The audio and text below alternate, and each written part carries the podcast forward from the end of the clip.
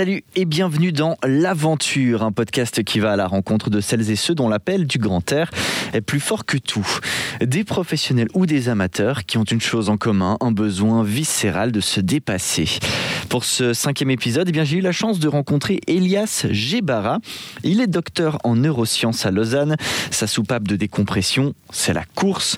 On va partir ensemble en montagne, c'est là qu'il s'entraîne, mais on va également parler d'un type de compétition dans lequel il s'épanouit en ce moment, la à obstacles. Voici l'aventure, c'est un podcast LFM, moi c'est Guillaume Jetta. Bienvenue. LFM présente L'aventure, un podcast signé Guillaume Jetta.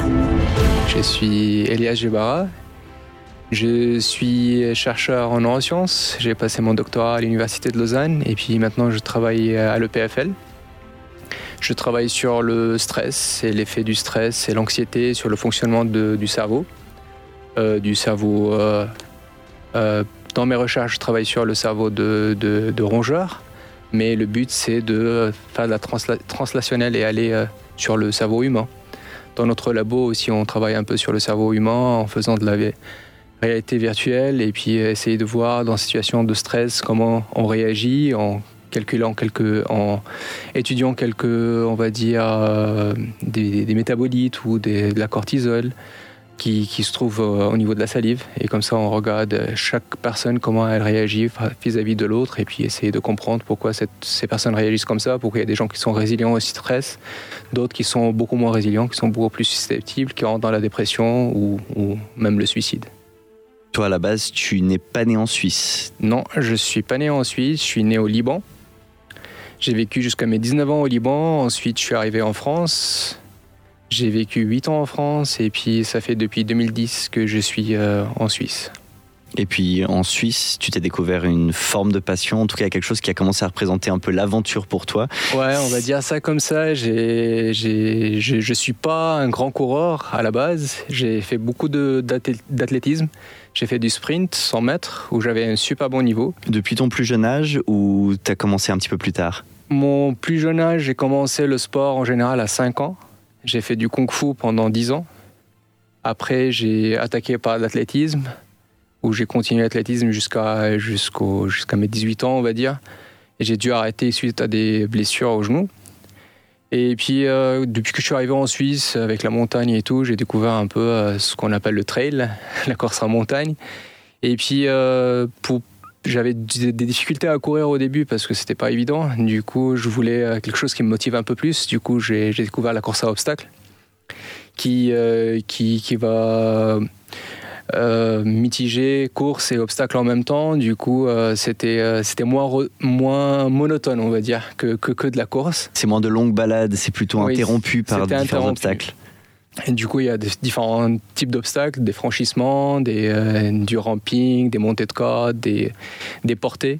Et euh, je me suis dit, euh, bah, pourquoi pas, je vais essayer avec des amis. Et puis j'ai essayé la première fois et, puis j'ai chopé le virus.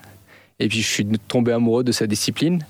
Et puis depuis, depuis 2016, où je, commençais à faire de la course à obstacles, et maintenant je suis, on va dire, mordu de course à obstacles et de trail. Alors, quand on entend trail ou quand on entend euh, course de manière générale, on peut imaginer des très longues distances, on peut une course à obstacles. Est-ce qu'il y a une sorte de durée moyenne, de distance moyenne? Alors, ça dépend des courses à obstacles. On a plusieurs types de courses à obstacles. On a les courses à obstacles en grand public, on va dire, qui sera s'appelle comme la mode day par exemple, si on va dire des, des, exemples, et qui fait à peu près 12 à 13 km où les obstacles sont assez faciles et puis ils sont pas obligatoires. On peut passer à côté et puis euh, ça, ça engendre rien. Il y a d'autres courses à obstacles comme la Spartan Race où euh, on a plusieurs formats. On a la format sprint qui fait 5 km, la Super qui fait 10 km, la Beast on va jusqu'à 20 km et l'Ultra Beast où on arrive jusqu'au marathon. 42 km, où là, on a des obstacles qui sont obligatoires et que si on n'arrive pas à les franchir, on a une pénalité qui sont une 30 euh, burpees à faire. Donc un mouvement où on doit aller se coucher au sol, se relever, sauter et recommencer. Puis 30 fois, ça fait quand même un certain nombre, 30 fois. Ça fait, ça fait beaucoup. Au début, on dit ouais, c'est facile. Au bout de la 15e burpees, euh, on commence à trouver ça dur.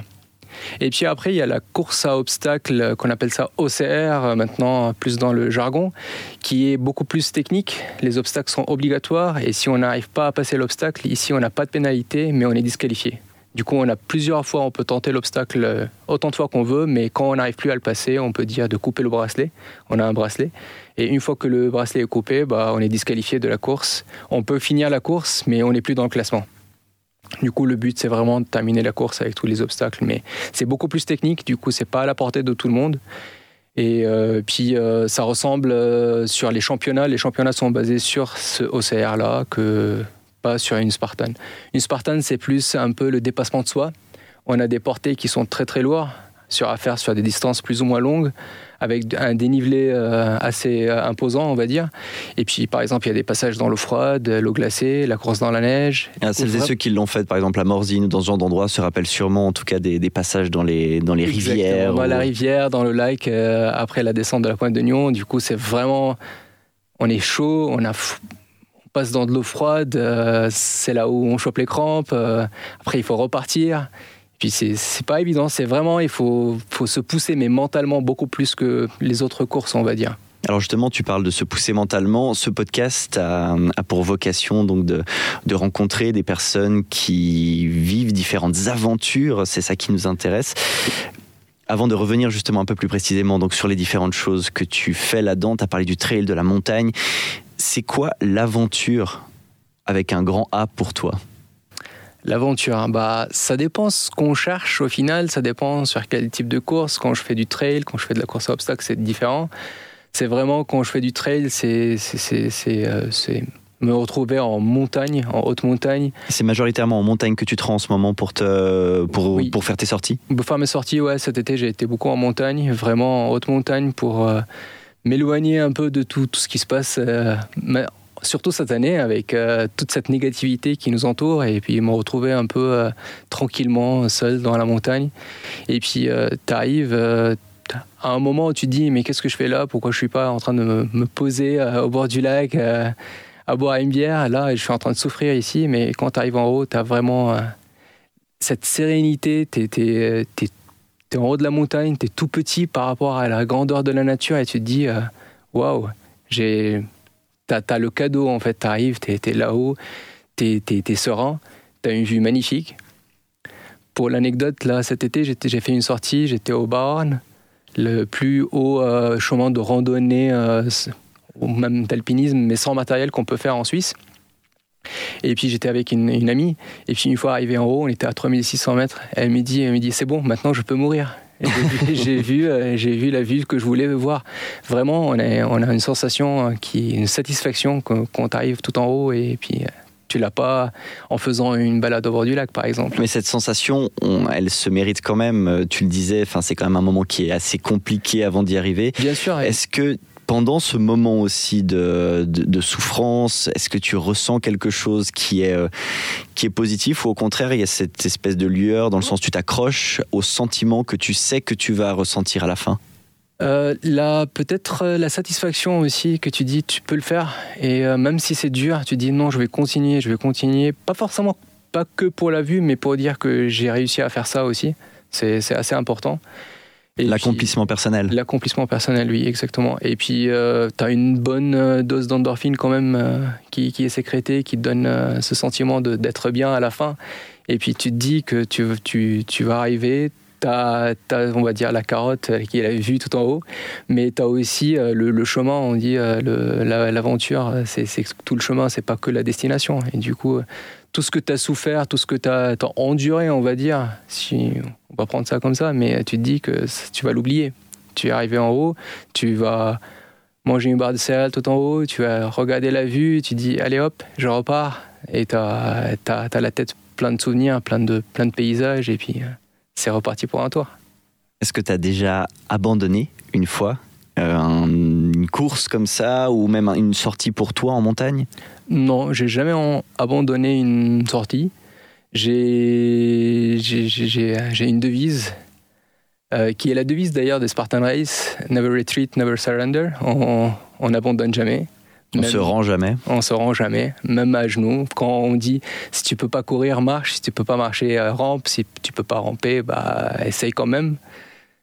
Tu n'abandonnes jamais. Pour moi, il faut toujours aller.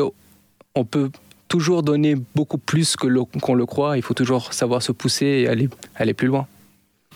Tu nous as dit brièvement ce que tu faisais euh, dans la vie, donc euh, de la recherche Oui. euh, dans un laboratoire, ce qui est quelque part très éloigné des sommets que tu vas aller gravir dans, dans- dans tes différentes courses ou différentes sorties. Euh, Est-ce que ça représente un équilibre justement d'aller chercher ça vers l'extérieur ou, ou pas? Après, dans notre travail, on est pas mal quand même. Je travaille sur le stress, mais on est pas mal sous tension, sous stress. On a besoin de résultats, on a besoin de faire avancer la science. Et euh, ces, sorties, c'est la course en général me permet aussi d'évacuer, de, vraiment me retrouver et puis euh, me recentrer par rapport à ce que je suis capable de faire, à- par rapport à, à mes envies. Et puis ça me rebooste après pour retourner au travail et euh, continuer et dire euh, oui, bah, je vais travailler toute la semaine et le week-end, je vais aller, je vais aller courir, je vais aller en montagne. Et du coup, c'est assez, c'est assez motivant. Et des fois, même quand je me sens pas bien, quand je suis fatigué et tout, bah, je vais prendre mes affaires, je vais courir entre midi et deux pour, euh, pour vraiment euh, relâcher la tension, on va dire. Et c'est c'est important pour moi la course pour, pour, pour ça. Bon, et tu travailles dans une ville comme Lausanne où il y a du, des montées et des descentes, donc tu retrouves un petit peu de dénivelé quand même. Un tout petit peu. Je travaille à l'EPFL, du coup, c'est un peu au bord du lac. c'est- Pour trouver un peu de dénivelé, c'est pas évident, mais euh, on trouve toujours. Est-ce que jeune, ou plus jeune en tout cas, lorsque tu étais enfant, tu avais déjà un côté comme ça qui te demandait de sortir euh, dans tes souvenirs? Est-ce qu'il y a quelque chose que, que tu arrives à retrouver, que peut-être tu vas rechercher aujourd'hui ou pas spécialement? Peut-être parce que j'étais quand j'étais tout petit, et comme je disais, j'ai fait pas mal de, de, de- de sport dès mon jeune âge, et puis j'ai passé beaucoup de temps euh, à l'extérieur. Mais l'athlétisme, par exemple, c'était beaucoup plus. C'est C'était- c'est un peu plus euh, avec d'autres gens, non? Oui, C'est là, mais, tandis que les différentes expériences que tu nous donnes là sont un peu plus quelque part solitaires, même si Solitaire. parfois tu le partages. Même, même avant, quand j'étais, j'aimais bien aller dans la nature, euh, me trouver seul, pas forcément être euh, toujours entouré par mon club d'athlètes ou, euh, ou autre. Et j'étais, j'aimais bien me retrouver euh, à la montagne. On avait une euh, maison à la montagne, du coup, j'allais euh, souvent me ressourcer, aller euh, me balader, euh, courir, aller. euh, j'avais, j'avais un chien, du coup, on allait s'amuser euh, dans, enfin, dans la campagne tranquille. Et du coup, je pense que c'est le fait de me retrouver aussi seul là, c'est ça ça me rappelle peut-être un peu mon enfance, c'est sûr. La solitude, c'est un truc que- dont tu as besoin? De temps en temps, oui, mais euh, je suis très social, j'aime euh, j'aime beaucoup les gens. D'ailleurs, euh, j'aime tellement les gens que j'ai créé une, une association de coureurs d'obstacles, Qui s'appelle? TOR, TOF Helvetic Obstacle Racer, qui a été créée en 2017 et euh, qui, qui c'était pour but, c'était vraiment de fédérer le plus possible de coureurs et de leur offrir euh, mon expérience et également euh, leur faire découvrir la course à obstacles en Suisse parce qu'au début, c'était pas du tout connu. Et puis c'était de pouvoir entraîner les gens et puis les pousser et leur, leur montrer qu'ils sont capables de faire, faire des choses. Du coup, là, on est une centaine de membres. On fait des entraînements réguliers et euh, puis on est toujours, euh, on est une grande famille. Du coup, on est euh, toujours entouré, même si des fois j'aime bien être seul, mais je suis souvent entouré par les gens. Parce que pour certaines personnes, justement, ce qu'on peut retrouver en montagne, cette espèce de grande solitude peut aussi être un peu angoissante. Est-ce que toi, de ton côté, lorsque tu te retrouves dans cette solitude, il y a quelque chose que tu, que tu arrives à développer, quelque chose que tu arrives à ressentir en particulier? Est-ce que c'est quelque chose que tu vas rechercher? La solitude, la- l'angoisse, on va dire, euh, par la solitude, non, je la ressens pas en montagne. Ce que je ressens, c'est à chaque fois, c'est assez frappant. C'est quand tu te retrouves souvent au pied d'une montagne, au pied d'un glacier, tu te dis, qu'est-ce qu'on est petit par rapport à la nature? Et ce qu'on fait à la nature. Nous, un petit être, on arrive à dégrader tellement la nature et c'est là où tu te rends compte que que on n'est rien. Si, si la nature veut, euh, elle nous écrase. En quelques secondes. Et, euh, du coup, euh, c'est cette, cette, euh, cette vision de, de voir tellement la nature elle est grande, tellement, tellement on a besoin de protéger cette nature aussi, que qu'elle est là depuis tellement avant nous, et nous on arrive quand même aujourd'hui à tout détruire comme ça. C'est triste. Et puis ça, ça permet aussi de se remettre en question sur beaucoup de choses, sur beaucoup de choses. T'as déjà eu peur? Oui, oui, j'ai déjà eu peur sur quelques sorties où c'était euh, des, passages un peu délicats où, euh, où j'avais peut-être plus besoin de matériel et je me suis engagé sans matériel, mais, euh, comme on dit, on apprend de nos erreurs jusqu'à ce que l'erreur fatale arrive et puis euh, j'espère qu'elle n'arrivera pas, mais euh, on a toujours besoin de ce, ce sentiment, cette euh, poussée d'adrénaline aussi qui nous pousse à courir sur une crête, escalader un pic sans matériel. On se dit c'est le, le, vide derrière, mais on a besoin de ça aussi. Et puis ceux qui courent en montagne, ils peuvent le, confirmer qu'on a toujours besoin de plus. Et c'est pour ça des fois on arrive à se faire peur. Le dépassement de soi. Exactement, toujours. Merci beaucoup, Elias. Merci à toi.